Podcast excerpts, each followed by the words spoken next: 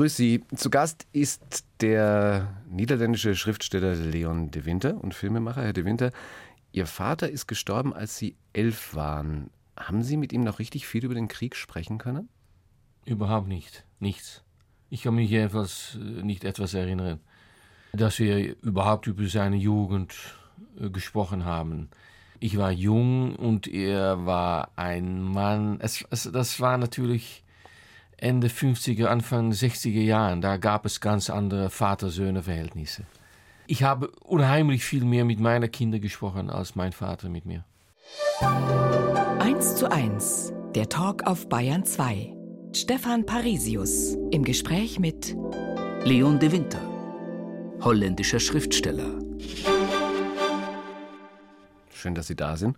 Vielen Dank für den Besuch. Das heißt, die ganze Geschichte Ihrer Eltern im Krieg haben Sie gar nicht von Ihrem Vater erfahren, sondern dann später von Ihrer Mutter? Nur, nur von meiner Mutter. Aber nicht später, früh schon. Meine Mutter hat, wie ich mich erinnern kann, fast jeden Tag darüber gesprochen. Mhm. Also alles, was ich weiß, wer ich bin, ich bin das Produkt meiner Mutter. Ich war nicht imstande, ich war zu jung, er war nicht so ein Vater, er war sehr früh weg morgens äh, noch bevor wir aufstanden, aufgestanden waren als Kinder. Er kam erst zurück, als wir schon schliefen. Also nur in, im Wochenende war er da. Hm. Aber nur als Bild, als, als Person, ein, ein sehr starker Mann, ein, sehr anwesend war er da. Aber mit uns Fußball spielen oder Fahrrad. Ich habe meine Eltern nie auf einem Fahrrad gesehen, überhaupt. Obwohl es Holländer war. Obwohl Holländer. Ja. Wir machten äh, regelmäßig einen Ausflug in der Gegend am Sonntagmittag, um irgendwo essen zu gehen. Hm. Aber Spaziergänge, nein. Hm. Sport, Bewegung, das, das war unmöglich für meine Eltern. Ja, die waren die kamen natürlich aus einer ganz anderen sozialkulturellen äh, Ebene. Das ist, das ist kaum vorstellbar, wie das damals war. Ich muss erklären, warum ich äh, zweimal eben jetzt schon nach diesen Kriegserinnerungen gefragt habe, weil ja. das war eine höchst dramatische Geschichte, die ihre Eltern da erlebt haben, die äh, als holländische Juden versteckt wurden von katholischen Priestern und Nonnen. Ja, stimmt. Ja. Eigentlich auch ein Romanstoff. Sicher, sicherlich. Ich habe das noch nicht gemacht. Ich sollte das mal tun. Wir kennen die, die ziemlich umstrittene Geschichte über, über wie die katholische Kirche sich benommen hat während des Zweiten Weltkrieges. Aber es gibt auch andere Geschichten. Und durch diese andere Geschichte haben meine Eltern überleben können und bin ich da. Das war, es gab, weil es gab auch sehr fromme katholische Priester und Nonnen, die Helden waren. Mhm. Also ich bin aufgewachsen mit diesem speziellen Verhältnis zur katholischen Kirche.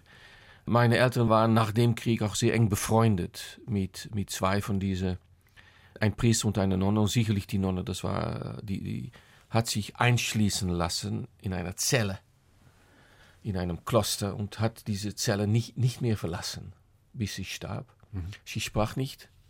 Nur mit einer Person sprach sie, das war meine Mutter. Mhm. Meine Mutter besuchte diese Frau einmal im Jahr. Das sind sehr dramatische Geschichten. Warum haben Sie die noch nie aufgeschrieben? Ähm, ich, ich, ja, warum? Äh, ich, ich weiß, habe ich keine Antwort. Es gibt Lücke und es, es gibt all diese Sachen, die sich umgewandelt haben in Fiktion in meinem Kopf. Ja. Und ich bin noch nicht da dran. Ich, vielleicht, wenn ich, wenn ich 110 bin, dass ich das mache. Dann warten wir noch ein bisschen. Ja. Sehr gut. Geschrieben haben Sie aber schon sehr früh, also schon ein Jahr nach dem Tod Ihres Vaters, mit zwölf erste Kurzgeschichten. Ja, nach diesem Ereignis, äh, ist morgens weggegangen und kam nicht mehr zurück, er starb mittags. Ähm, aber hat unterwegs im Krankenwagen noch einen Witz erzählt an den Kranken, an diese Leute, die da arbeiteten in, in, im Krankenwagen. Hörte ich später, hat, viele Jahre später hat, äh, erzählte meine Mutter das. Und diese Trauer war so schrecklich und meine Mutter war so untröstbar. Sie, sie weinte und sie, als ob, und, und lange, monatelang, wie eine ganz große Gruppe von nordafrikanischen Frauen. So, so, so sollen Sie sich das vorstellen. und dann konzentriert in eine kleine Frau, die meine Mutter war. Und äh, also wir, die Kinder, dachten, sie wird auch sterben. Ja das überlebt sie nicht. Und dann habe ich angefangen zu schreiben, um, um meine Ängste aufs Papier zu setzen, wie, wie, was fast wie ein Re äh, Reflex zur Selbstrettung. So ungefähr hat das angefangen. Notwehr. Ja, ich sollte etwas, ein, ein Schirm haben. Ich mhm. sollte irgendwo Schutz, sich, mich, mich schützen können. Und das, das könnte ich offensichtlich beim Schreiben. Hm eigene Welt einfach aufbauen. Sicher, sicher. Vom Schreiben kam dann aber sehr schnell Film. Bei Wikipedia steht, dass Sie Ihre erste Ausbildung sogar in München gemacht haben. Nein, stimmt nicht, stimmt Ich hatte hier eine Lehrstelle eine gewisse Zeit bei der Bavaria Studios. Genau. Aber ich war in der Filmhochschule in Amsterdam. Genau, aber das heißt, das mit der Ausbildung in München kann man, kann man abhaken als Nein, Legende. Nein, ich habe hier, ja, ich war da bei Bavaria, als ich im dritten Jahr der Filmhochschule war. Und dann hat man eine Lehrstelle, sollte man finden. Die hat da ich gefunden hier. Was hat Sie gerade nach München gebracht? Weil ich liebte deutsche Filme mhm. damals. Mhm. Und äh, da, da passierten spannende Sachen. Also äh, fand ich ein kleiner Job bei den Dreharbeiten von den großen Hitler-Film von Hans-Jürgen Süberberg. Mhm. Da habe ich die Puppen angekleidet. SS-Uniforme. und das hat sie, ja gut, und so, das hat sie, aber sie waren dann nicht lange hier, so ein paar Monate dann. Ich war so, so ungefähr, ja. ja. ja. Ich war nicht, nicht viel länger hier. Weil aber dennoch, das war meine erste große Zeit außerhalb Holland. Das hm. war hier in München. Hm. Aber die Ausbildung eigentlich war in Amsterdam, ja. aber die haben sie auch nicht fertig gemacht. Nein, im dritten Jahr ich hatte schon ein, ein, als Student wurde mein erstes Buch publiziert, kurze Geschichten, und dann habe ich gleich angefangen, einen Roman zu schreiben. Und im letzten Jahr dieser Filmhochschule bekam ich die Chance, einen Dokumentarfilm für das Fernsehen zu machen. Hm. Ich brauchte nicht mehr einen Schlussfilm oder sowas zu machen für hm. diese Hoch Filmhochschule, weil ich war schon da. Eins zu eins der Talk heute mit Leon de Winter. Über zehn Romane, halbes Dutzend Drehbücher, etliches mehr und anderes. Und von Anfang an eigentlich nur Erfolge, oder? Woran liegt das? Ja. Ich weiß, naja, vielleicht, vielleicht erzähle ich meine Geschichte auf, auf derartige Weise, dass es, dass es ziemlich große Gruppen gefällt. Ähm, ich, ich mache nur, wovon ich denke, dass ich das liebe, dass es notwendig ist für mich, äh, etwas, das mir amüsant vorkommt oder was ich spannend finde oder etwas, was mir bewegt. Und dann mache ich das so sorgfältig wie möglich. Ich, ich arbeite hart, ich arbeite viel, ich arbeite immer eigentlich. Und ich beschränke mich auch nicht zu gewissen Genres oder zu gewissen Techniken. Mhm. Ich nutze alles, wovon ich denke, das ist effektiv, das kann ich anwenden, das trägt bei. Also das, und das könnte auch sogar Klischees sein, das könnte melodramatische Effekte sein. Ich will mich nicht begrenzen, auch nicht, weil ich auch als, als Leser oder als Zuschauer im Theater oder bei Filmen auch einen ein Geschmack habe, äh, davon genießen kann, was auch große Menge, die hm. Massen, die davon genießen können. Ich habe, ich habe das auch. Ich liebe auch sehr spezielle, esoterische Sachen, ja. exklusive Sachen, äh, artistische, äh, aber auch was da im, im, Mainstream passiert. Aber es gibt ja tatsächlich auch bei all den Variationen, äh, die Sie machen, es gibt ja auch viele Gemeinsamkeiten. Könnten Sie sich zum Beispiel mal vorstellen, ein Buch zu schreiben, in dem nicht Juden eine Hauptrolle spielen? Naja, ich habe mal darüber gesagt, wenn, wenn ich ein Pferd wäre, würde ich über Pferde schreiben. Hm. Also das ist eine Tierart, die ich dann ein, ein bisschen besser kenne und dann mache ich weniger Fehler ja, ich bin Jude, ich bin aufgewachsen in einer jüdischen Familie und ich kenne diese Menschensorte ein kleines bisschen besser. Die gewisse Traditionen, die Ängstlichkeiten, die Sensibilitäten, die Verrücktheiten. Also deshalb, ja, das ist meine Fundgrube, das ist mein Material. Und äh, das bedeutet nicht, dass ich nicht auch über andere Menschen schreiben kann. Das habe ich auch gemacht. Und das habe auch in meinem letzten Buch ist das, habe ich das ausführlich gemacht. Aber wenn ich, wenn ich an eine Hauptfigur dann denke, ein, eine Figur, mit der ich dann lange Zeit leben sollte, dann ist das leichter für mich, wenn diese Figur auch einen jüdischen Hintergrund hat. Ja, Bei Ihrer Frau ist das ja ganz ähnlich. Jessica Dörlacher, Schriftstellerin, auch niederländische, die schreibt auch über spezifisch jüdische Schicksale und, und Familiengeschichten. Ja, ich denke, dass wenn man anfängt zu schreiben, aus sehr persönlichen Gründen, ja, dann das erste Bereich, das, das ist die Familie, immer. Hm. Und äh, da gibt es die Erfahrungen und die Erinnerungen. Und wenn die dann jüdisch geprägt sind, dann, dann beschreibt man die auch. Gibt es da so einen Wettbewerb zwischen Ihnen und Ihrer Frau? Nein, nein, überhaupt nicht. Ich hoffe bei, bei jedem Buch, dass sie viel, viel mehr verkauft als ich. Hm. Äh, und dann bin ich ruhig und dann mache ich äh, morgens das Frühstück für die Kinder gerne. Hm. Und das, das mache ich überhaupt gerne, auch wenn die, wenn die Bücher nicht so gut kommen. Aber glücklicherweise verka verkauft meine Frau ziemlich gut. Ja. ja gut, als Schriftsteller können Sie aber ja auch so Frühstück für die Kinder machen. Doch, ja, haben Sie recht. Obwohl Sie ja einen, einen ganz äh, strikten Arbeitsterminplan haben. Ne? Also bei Ihnen ist es nicht so, dass Sie auf eine Eingebung warten und dann, und dann anfangen zu schreiben, sondern es geht richtig nach Stundenplan. Absolut, ja, ja, sicher. Es ist, es ist eine sehr präzise Arbeit. Ich mache erst einen Plan, daran arbeitet ich, ich oft einige Jahre, dann, dann, dann bereite ich alles vor, ich lese, ich mache Recherchen, gehe auf Reisen, wenn das notwendig ist. Ich versuche so gut wie möglich ein Bild zu kriegen von dieser Geschichte. Sicherlich, wenn diese Geschichte spielt in einem Raum, den ich nicht kenne, irgendwo das bedeutet auch, ich mache Interviews, ich gehe zu Menschen hin, ich rufe Menschen an, Spezialisten in gewissen Bereichen, zum Beispiel für das letzte Buch. Das ist über, über Terrorismus. Ich sollte natürlich mit wirklich echten Experten reden, die diese Szene kennen. Und ich lese dann viel und dann langsam entsteht die Geschichte und dann mache ich ein wirklich gutes Plan, denke über die Dramaturgie und wenn ich das wirklich alles hinter mir hat, dann fange ich an erst zu schreiben. Hm. Eine Zeit lang haben Sie gar nicht mehr Romane geschrieben, so nach 2003, sondern sich zurückgezogen und nur noch politische Essays zu viel, ja. Geschrieben. Ja, Sie, haben mal im Interview gesagt, äh, damals wollte ich die Welt retten. Ich wollte die Welt retten. Vielen Dank. Ja, Vielen Dank. Gut. Ist, ist, doch, ist, doch, gegangen. Nein, ist doch ich gut versucht. Ja, aber hat doch geklappt. Naja, ja, es ist okay, okay. Das ist natürlich das, was ich gemacht habe. Ja? Es ist nicht völlig falsch gegangen. Ja. Das ist meine Arbeit gewesen. Danke, endlich mal Erkennung ja. für diese Arbeit. Aber ich, dann habe ich es aufgegeben. Und wissen Sie was? Es wurde nicht schlimmer. Was war denn das Ziel damals tatsächlich? Naja, ich, ich war schon längere Zeit natürlich politisch interessiert und ich habe damit gespielt, auch vielleicht, vielleicht politisch aktiv zu werden. Hm. Und ich schrieb dann so viele Stücke und ich war so besessen davon. Dann so im, in 2007 sagte ich dann, erzählte ich meine Frau, vielleicht sollte ich das wirklich ganz viel mehr machen. Hm. Oder wir sollen weggehen. Und dann sagte sie, na, wir gehen weg, weil ich will nicht, dass du ein, ein Politiker bist. Und sie hatte recht. Dann haben wir das Land verlassen. Und sind nach. Sind wieder zurück nach Amerika gegangen. Zurück nach Amerika gegangen.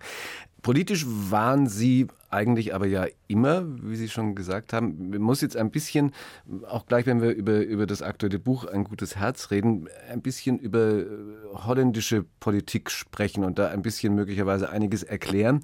Da gab es eine ganz einschneidende Auseinandersetzung, die Sie über viele Jahre hatten mit Theo van Gogh, dem Regisseur und Publizisten, der ermordet wurde 2004. Mhm. Wie erinnern Sie sich an diese Auseinandersetzung? Naja, Auseinandersetzung, das, das ist eigentlich schon zu viel. Es war ein Einbahn, Einrichtungsstraße, so. Es war nur in meiner Richtung. Er hatte angefangen 1984, Theo van Gogh. In Holland war er sehr bekannt als Provokateur, als Kolumnenschreiber, als Filmemacher.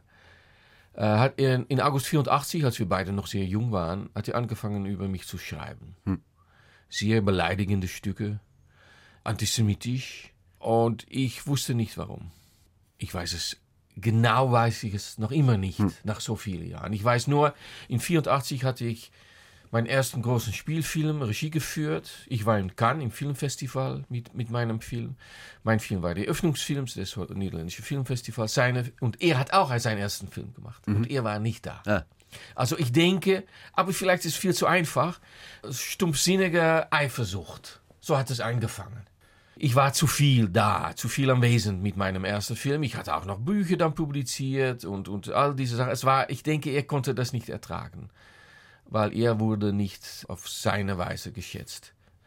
So schrieb er ein Stück und ist damit einfach weitergegangen. Hm. Und äh, konnte, denke ich, auch nicht mehr aufgeben und Es wurde immer schlimmer und ich war nicht der Einzige. Es gab mehrere Menschen, die auf diese Weise angegriffen hat, beleidigt hat.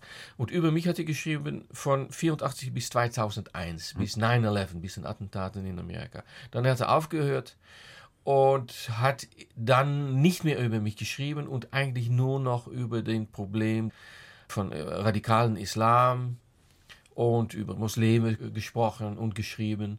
Und das ist ihm eigentlich fatal geworden. Weil er dann von einem islamistischen Attentäter ums Leben gebracht worden Ja, ja. obwohl er hatte dann einen Kurzfilm gemacht, mhm. gedreht mit, mit unserer somalisch-niederländischen Politikerin und Aktivistin Ayan Hirsi Ali. Sie hat das Drehbuch geschrieben, ein Kurzfilm, nicht ein guter Film.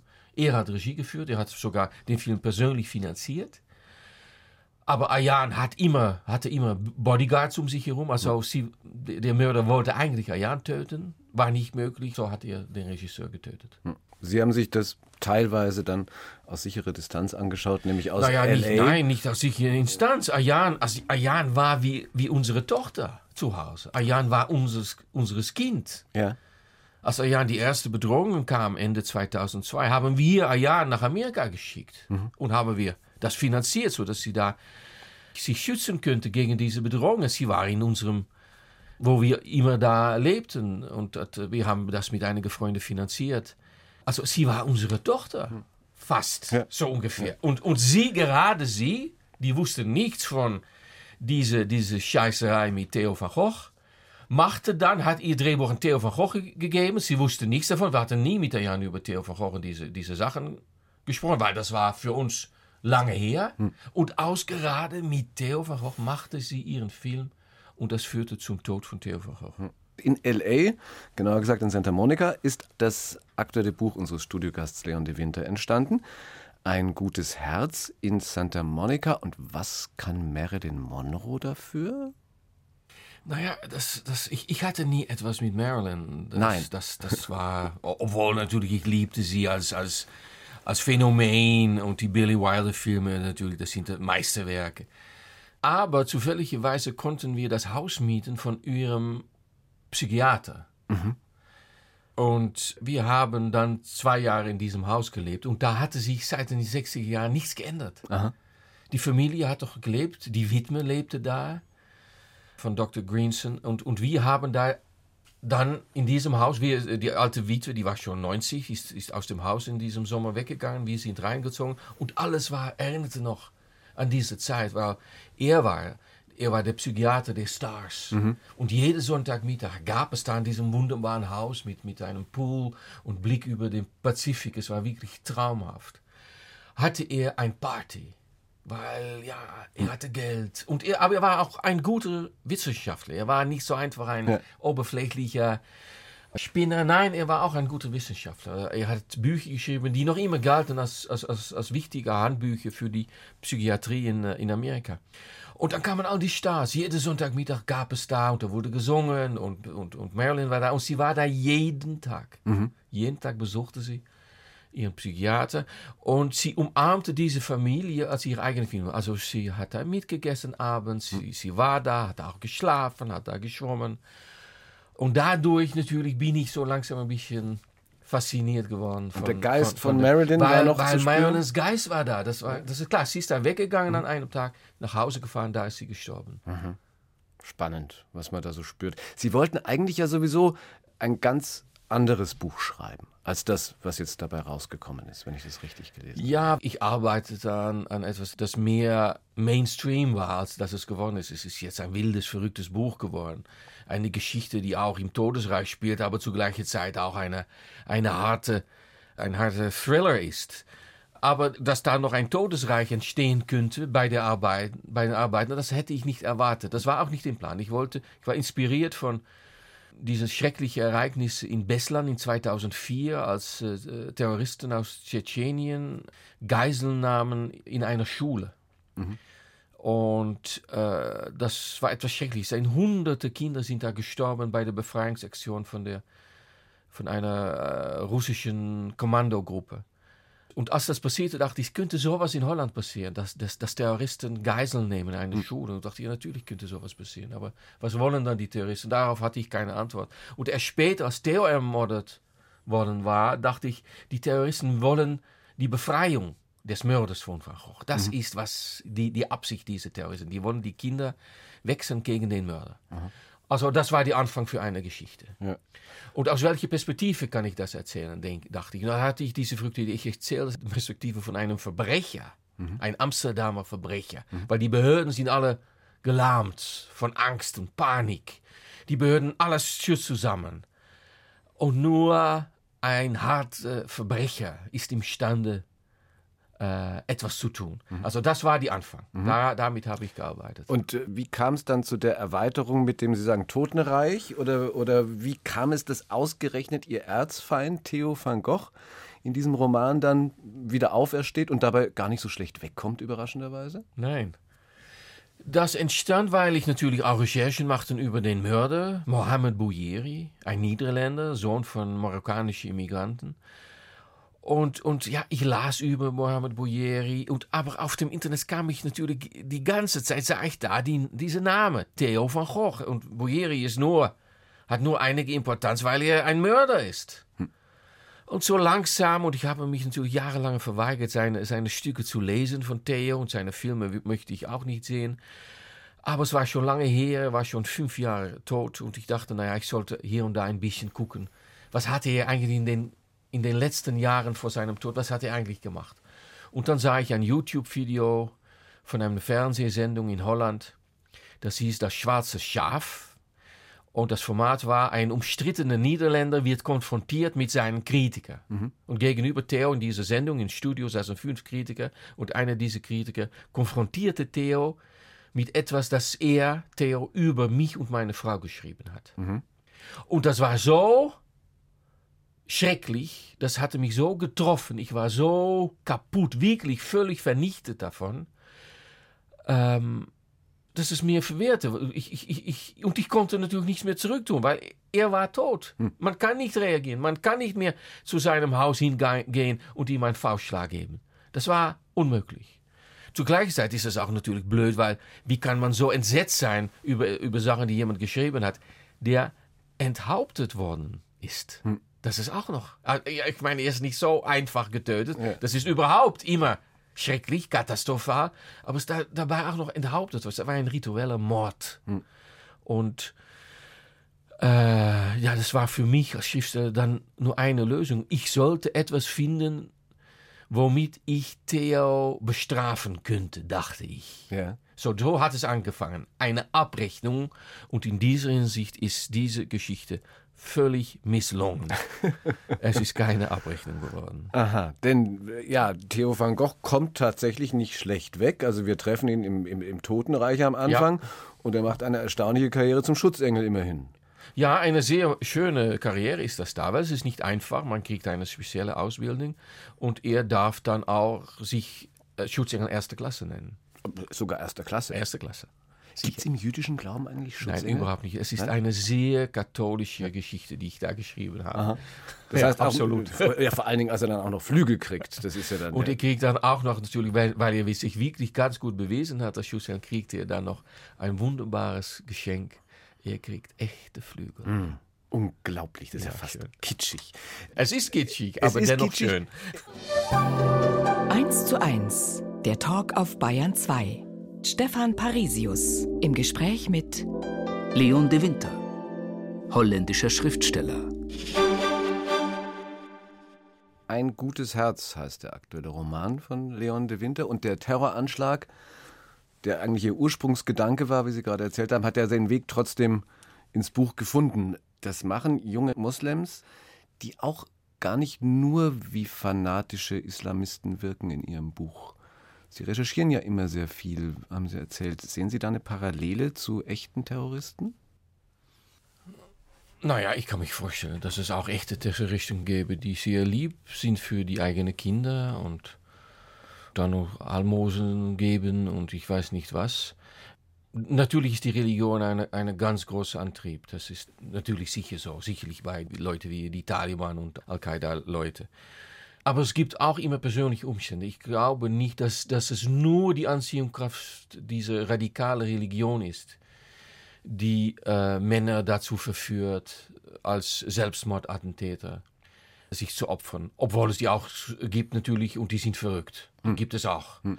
Aber sicherlich, wenn man sieht, wie, wie im Moment hier und da äh, junge Männer, die in Europa aufgewachsen sind, in Syrien kämpfen, dabei gibt es noch andere Motiven und die interessieren mich natürlich. warum, warum geht man dahin? Warum ja. opfert man das wunderbare Leben hier, um sich einzusetzen für einen mittelalterlichen Gott? Das, das verstehe ich. Aber wo sehen Sie denn die Motive, wenn nicht in der Religion? Naja, es, es gibt immer persönliche Umstände. Warum wird man so religiös? Was findet man da, was man in, außerhalb dieser Religion nicht finden kann? Welche Bedürfnisse gibt es? Was erwartet man vom Leben? Was erwartet man von sich?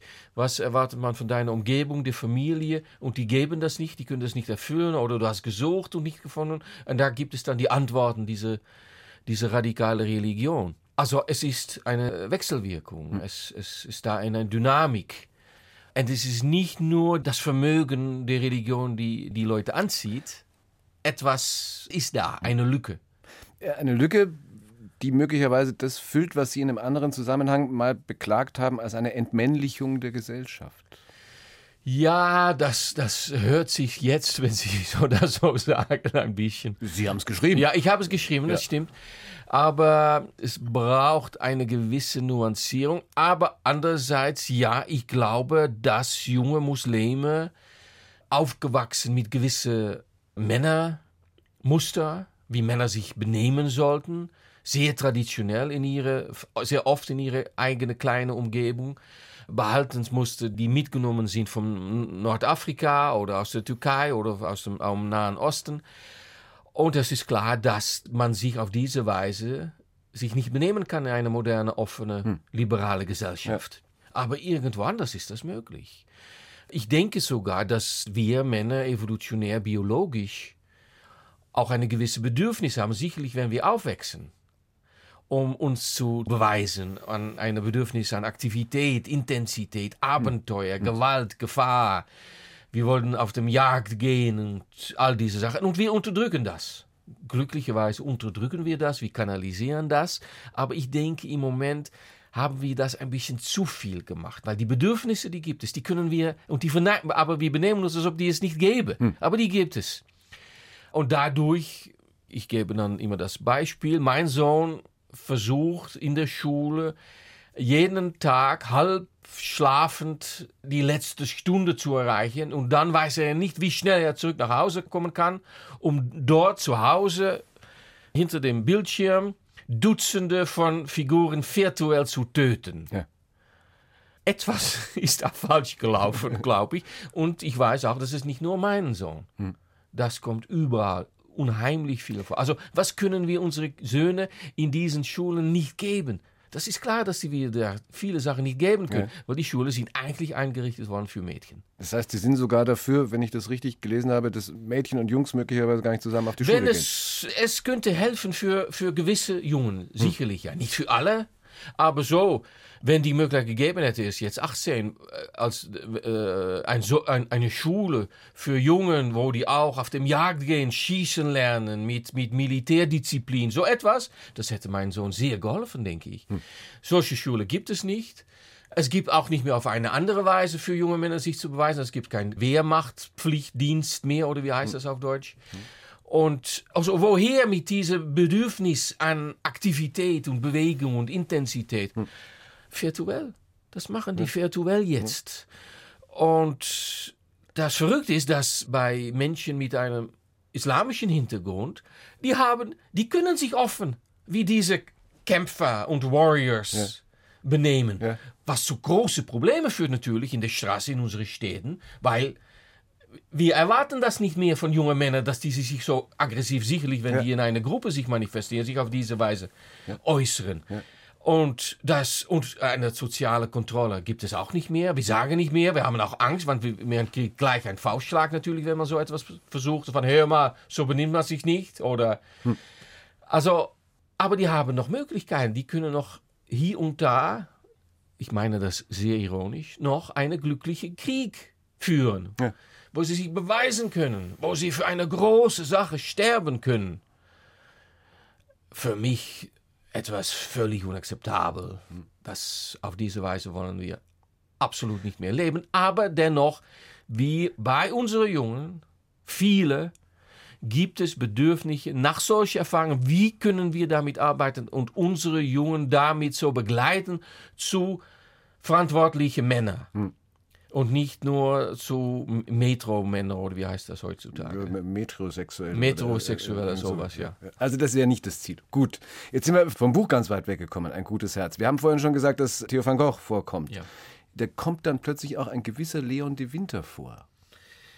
Ja, natürlich. Wenn er da erscheinen sollte in meiner Geschichte, dann könnte ich natürlich nicht wegbleiben. Das war dann die, die, die nächste Frage. Okay, ich, ich entschiede mich dann, ich sollte eine Abrechnung schreiben, er sollte auch erscheinen in dieser Geschichte. Wie wusste ich noch nicht, aber wenn er da ist, und es war klar, naja, er sollte dann, ich sollte etwas beschreiben wie ein, ein Todesreich und Totenreich. Mhm.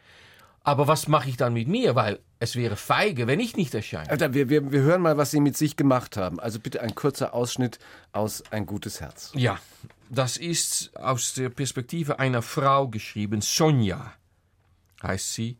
Und sie begegnet ein Schriftsteller namens Leon de Winter. Leon de Winter war nach vierjährigem Aufenthalt in Los Angeles in die Niederlande zurückgekehrt und verbrachte nun ein paar Monate in Südfrankreich, um ein Buch zu schreiben. Liebe auf den ersten Blick war es bei Sonja nicht. Er war 14 Jahre älter als sie und wog 20 Kilo zu viel. Aber er war ein mitreißender Erzähler, der sich seiner selbst und seiner Bestimmung auf Erden ganz sicher zu sein schien. Sie, hat, sie hatte einige seiner Bücher gelesen und erinnerte sich besonders an einen seiner früheren Romane, für den sie in ihrer Schulzeit begeistert hatte, eine Geschichte über einen Schriftsteller, der seine große Liebe verpasste. Der Winter hatte sanfte, irgendwie Unschuld ausstrahlende Augen. Faszinierend, dass sich dahinter, wie seine Bücher bewiesen, eine kuriose Fantasie verbarg. Also Sonja ist hier noch immer, das denkt sie. Und mit welchem jugendlichen Feuer über Politik und Film redete, fand sie rührend. Er wurde zu ihrem hartnäckigen Verehrer, ein schon fast aus der Mode gekommenes Wort, das die Sache aber gut traf. Dass er sich so um sie bemühte, hatte sie ihrer Meinung nach verdient. Und insgeheim erhöhte sich für sie der Reiz dadurch, dass er ein Schriftsteller war, dessen Fantasie sie bewunderte. In dem Roman, den sie als junges Mädchen gelesen hatte, knisterte es vor Sex und Romantik. Drei Tage nach ihrer ersten Begegnung wurde ihr ein Paket mit seinen Büchern zugestellt. Würden Sie das tun? Würden Sie das tatsächlich tun? Ihre so Bücher verschicken? an Frauen, Bei die sie sowas, angraben. Naja, ich bin verlassen worden von meiner Frau. Begegnete eine wunderschöne, junge, viel jüngere Frau als ja. ich, 14 Jahre jünger. Ja, ich denke, dass ich natürlich alles machen würde, um diese Frau zu erobern. Sie sind verlassen worden tatsächlich von Ihrer Frau, die Frau Jessica, Dur die heißt zufällig Jessica Durlacher, Ach, zufälligerweise, auch in, rein ja. zufällig in dem Buch. Wie hat Ihre Frau, mit der Sie sehr glücklich, glaube ich, zusammenleben, reagiert, als sie das gelesen hat? Naja, erst habe ich natürlich darüber mit, mit meiner Frau gesprochen, weil ah. ich hatte vorgeschlagen, hör mal, ich sollte in dieser Geschichte erscheinen. Das Problem ist, was mache ich dann mit dir? Hm. Want dann sollte ich auch über dich schreiben müssen. Und das ist mir zu gefährlich, das mache ich lieber nie. Das Beste ich, und das war der Vorschlag, dass wir geschieden sind. Sie sagte, ja, ist okay, wenn du das willst, willst das, machst du das, dann sind wir geschieden. Und da warst du die nächste Frage dann ist, ich denke, du hast mich verlassen. Mit wem hast du mich betrogen? Das war dann die Frage. Da kannst du darauf, das ist, dann, dann schreibe ich das in diesem Buch. Das ist dann dein Wunsch. Ja. Mit wem? Ja. Und dann antwortete sie gleich ohne Zögern mit einem reichen Architekten in Kalifornien. Also in diesem Buch, in dieser Geschichte lebt sie da in Kalifornien mit ihrem reichen Architekten und ich bin alleine traurig. Oh. Ich, bin, ich, ich bin Gast bei einem Freund in seinem wunderbaren Haus in Südfrankreich und da stellt er mir vor ein an Sonja. Schriftsteller ist ein toller Beruf, oder? Ist das nicht toll? Ja, All diese, diese andere Möglichkeiten, die alternative Leben, Lebensmöglichkeiten zu erfinden. Leon de Winter, der heute unser Gast ist in 1 zu 1 Talk, wäre Israel für Sie eigentlich auch eine Option gewesen, zu leben? Ja, doch, ein bisschen. Nicht so stark in der Vergangenheit, aber jetzt, wenn ich da bin, fühle ich mich wirklich da, daheim. Und äh, auch das Klima ist natürlich in der Nähe von Kalifornien. Das ist äh, sonnig und es gibt Palmbäume. Palmen sind wichtig. Also äh, ja, könnte sein. Aber das heißt, Kalifornien ist schon wesentlich mehr zu Hause als Niederlande. Ja, wir haben da so viele Jahre schon verbracht und, und wir sind da so gerne. Wir kennen da viele Menschen und, und kennen da jede Ecke in, in Santa Monica, jede Straße. Also das ist Ja, Sie haben ja auch eine tolle Nachbarschaft. da Ja, gehabt. ja. Ja. Was war das? Welche Menschen ähm, meinen Sie, wie das, wie wir das? Wenn ich das richtig gelesen habe, hätten Sie ganz leicht zwei Millionen Dollar verdienen können. Ja, ja, ja. Als wir das, wir hatten noch nicht damals das Haus von Dr. Greenson gemietet und wir lebten dann immer in einem Appartement, in einem Gebäude, wo auf einem Tag in 2011 sind wir, war es ein, ein schrecklicher Lärm in unserer Gegend. Wir lebten dann in dem Haus. In unserem alten Gebäude, unweit von dem Haus, gab es, ich weiß nicht, 10, 12 Helikopter, Hubschrauber. Ich schaltete gleich den Fernseher an, da gab es eine Verhaftung von jemand, der meistgesuchte Mann von Amerika. Ein Mann namens James Whitey Bulger. Und Terrorist wie, oder, oder er war ein, ein Mafia-Boss Okay. aus Boston. Er hat 17 Menschen, einen Teil selbst getötet oder töten lassen. Zwei Millionen Dollar stand auf seinem Kopf. Und wir sahen die Bilder im Fernsehen und sahen unser altes Appartementgebäude. Das war unser, das hieß Prinzess Eugenia, so hieß das, Ja. so heißt es noch immer, das Gebäude mit dem Appartement. Das war von uns. Und wir sind gleich dahin geradelt, weil als Holländer haben wir auch da natürlich unsere Fahrräder. Und dann haben wir mit offenem Mund zugeschaut und dann, dann hörten wir gleich, wer da verhaftet worden war. Und dann verstanden wir, mein Gott, wir kennen diesen Mensch mit seiner Freundin. Das waren die zwei ältere, nette, wirklich sehr sympathische ältere Menschen, mit denen wir gesprochen haben. Im Gebäude, in dem Korridor, auf der Straße, im Aufzug. Das war dieser Mörder. Und er hat sogar unser Sohn noch, als er klein war, ein Spielzeugding gegeben. Ein, ein Volkswagen, ein roter Volkswagen. Und der lebte neben uns. Und wir hatten keine Ahnung. Und er war bei jeder Sendung von dieser Fernsehsendung in Amerika, America's Most Wanted, war er da mit seinem Bild. Aber ich sah mich diese Sendung nie an. Ich sa- schaute andere Sendungen, aber nie America's Most Wanted. Und die Nachbarin hat's Jemand anderes hat es gemacht. Der lebt in dem Gebäude neben den Prinzess Eugenia. Sie redete mit Whitey Bulger. Nou, dann und dann, want sie dachte, ach so, das sind liebe alte Menschen, weil in diesem Gebäude lebte eine Katze und der wurde gefüttert von einem alten Mann, äh, jemand anderes, und der starb. Und wer hat die Nährung übernommen von der Katze? Der Mafia-Boss. James Whitey Bulger. Also, Menschen überhaupt kein Problem, die lässt er töten, aber eine Katze hatte sein Leben. Was hing in seinem Appartement? Da hingen keine Bilder, nur einige Fotos von der Katze. Also, und sie redete dann und wann auf die Straße mit, dem, mit Whitey Bulger über die Katze. Sie kam aus Island. Als sie zurück war auf Island, sah sie zufälligerweise im Fernsehen ein America's Most Wanted Sendung und erkannte, sah, mein Gott, das ist dieser alte Mann. Hat FBI angerufen, hat zwei Millionen Dollar bekommen. Dafür müssen Sie ein halbes Buch schreiben. Ein halbes Buch? Tolle, ein, Nach ein Viertelbuch. tolle Nachbarschaft. Es ist unglaublich. Es ist- und wir dachten immer, wir sind, wir, wir sind hier, hier passiert glücklich nie etwas. Es gibt da keine, keine Super. Kriminalität. Super. Das klingt nach einem nächsten Buch. Ja, nein, weil es ist zu verrückt. Wenn ich das erfunden hätte, hätte sie mir gesagt, jetzt gehen Sie zu weit. Hm. Jetzt sind Sie zu weit mit dieser Katze und diesem Blödsinn. Das ist so etwas unmöglich.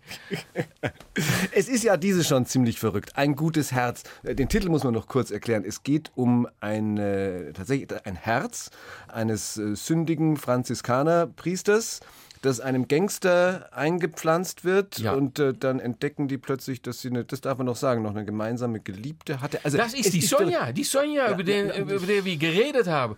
Weil die Franziskaner Priester liebt Sonja, aber er ist nicht die große Liebe für Sonja. Die große Liebe von Sonja ist diese Verbrecher Max Kohn. Aber Max Kohn hat eine Herzkrankheit, wartet auf einem Herz und er kriegt das Herz von dem Franziskaner Priester. Nur Leon de Winter sitzt am Schluss alleine da. Das stimmt. Ich bin, Jessica ist bei mir weggegangen, Sonja ist bei mir Ah. weggegangen und ich bin da alleine. Und das Einzige, was da übrig bleibt, ist einen letzten Traum, ein Gespräch, äh, das ich habe mit, mit Theo van Gogh, der dann erscheint in einem Traum am Ende des Buches. Es macht großen Spaß, das zu lesen, auch wenn es ein bisschen, es, ist, es geht ein bisschen durcheinander. Wir, wir haben es ja gerade schon angedeutet. Ein gutes Herz von Leon de Winter, erschienen bei Diogenes. Ich danke Ihnen sehr und ich glaube doch, dass das mit dem Mafia-Boss nebenan vielleicht noch ein Buch wird. Na, das könnte sein. Dankeschön. Danke. Danke.